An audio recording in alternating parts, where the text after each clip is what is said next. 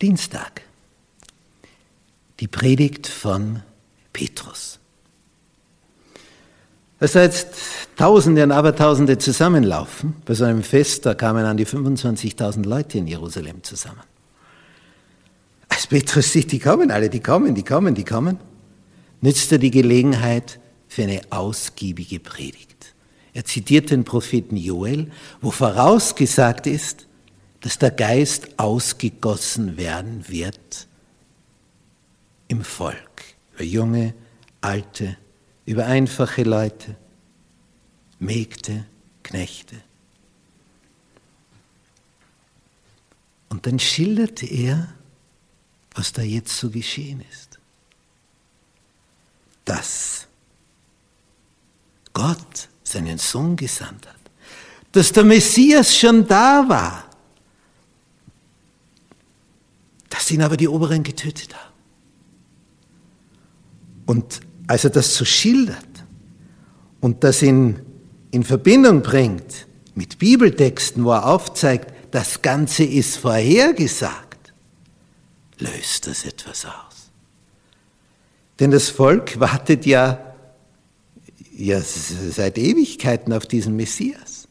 Und eine Generation erzählt es der nächsten weiter. Es wird einer kommen. Es wird einer kommen. Und sie warten und warten. Und dann kommt er und dann bringen ihn die Oberen um. Ja verrückt, oder? Jahrhunderte warten und wenn er da ist, dann tötest du den, auf den du gewartet hast? Das kann es doch nicht sein. Jetzt sind die völlig aus dem Häuschen. Und das heißt am Ende dieser Predigt, als sie aber das hörten, ging es ihnen durchs Herz. Die waren erschrocken. Wenn das kannst du nicht umdrehen. Wenn du einen umgebracht hast, hast du ihn umgebracht. Kannst nicht sagen, Entschuldigung, hab nicht so gemeint, jetzt machen wir es andersherum. Der ist tot.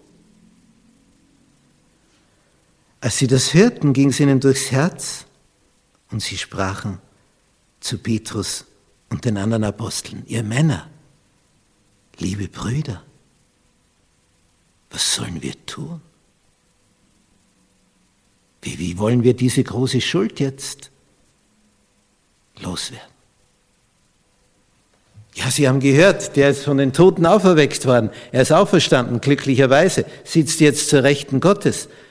Aber er wurde umgebracht von seinem Volk. Wo gehen wir hin mit unserer Schuld? Was sollen wir jetzt tun? Und Petrus sagt, tut Buße. Das heißt, auf heute übersetzt, kehrt um.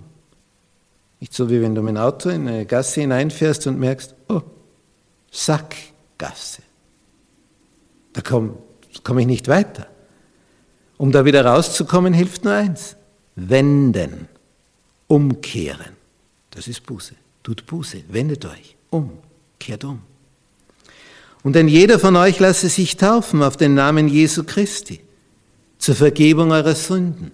So werdet ihr empfangen die Gabe des Heiligen Geistes. Und mit vielen anderen Worten bezeugte er das.